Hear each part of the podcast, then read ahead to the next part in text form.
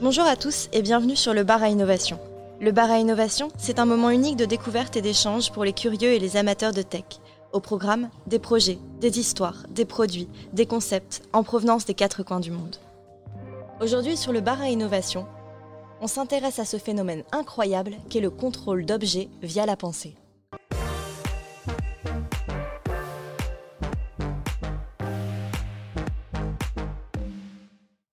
En 2010, des universitaires de l'Illinois avaient déjà réussi à contrôler un drone par la pensée.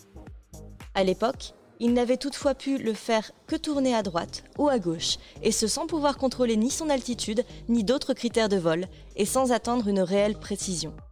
Les premiers tests sur simulateur d'un système de pilotage d'avion par la pensée avaient été menés par des chercheurs allemands dans le cadre du projet européen Brainflight. L'année dernière, une équipe chinoise de l'université de Zhejiang avait elle aussi réussi à piloter un drone de la société Parrot, mais avec un contrôle qui paraissait grossier et quelques chocs contre les obstacles.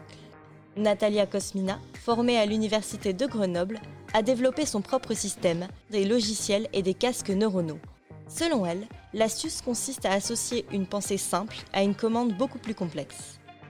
Elle propose par exemple d'imaginer un saut qui permettrait lui-même d'enclencher le décollage du drone. Pour commercialiser son système, la chercheuse a créé sa propre société, Brainy, qui développe des logiciels et des casques. Ces prouesses lui ont valu d'être classée parmi les 10 meilleurs innovateurs français de moins de 35 ans par l'université américaine MIT.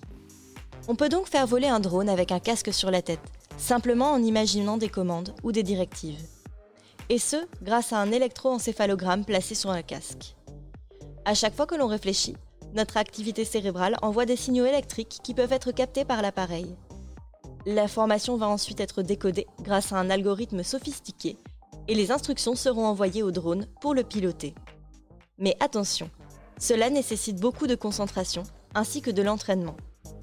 La vraie difficulté, c'est de réussir à lui donner une, aucune commande lorsque l'on est dissipé ou lorsque l'on pense à autre chose, car l'être humain ne peut pas s'arrêter de penser. Les interfaces cerveau-machine intéresse les laboratoires du monde entier. Au MIT, justement, une équipe a mis au point un système qui permet à un superviseur humain de contrôler à distance un robot bricoleur, Baxter. Ce dernier est capable de rectifier seul son action lorsqu'il constate, via les stimuli du superviseur, son erreur. L'armée américaine, de son côté, a testé avec succès le contrôle par la pensée de plusieurs drones militaires à distance, et ce par un seul homme.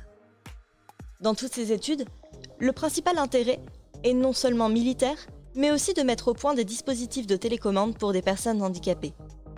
Et si vous aussi vous voulez tester ce système, je vous invite à aller à Paris, vous renseigner sur les événements de groupe qui y sont organisés. Pendant environ une heure, vous pourrez vous-même contrôler votre drone par la pensée pour moyennement 1500 euros. C'est à vous de voir si vous voulez tester cette innovation ou attendre qu'elle arrive dans tous nos foyers. C'est tout pour aujourd'hui. Merci à tous d'avoir suivi ce podcast. Si vous voulez découvrir plus d'histoires sur l'innovation, n'hésitez pas à consulter nos autres podcasts ou à nous retrouver tous les lundis et jeudis soirs en direct sur Twitch, YouTube et Facebook. Et pour être au courant de toutes les actus, suivez-nous sur les réseaux sociaux que vous retrouverez dans la description de cette chaîne. À bientôt sur le bar à innovation.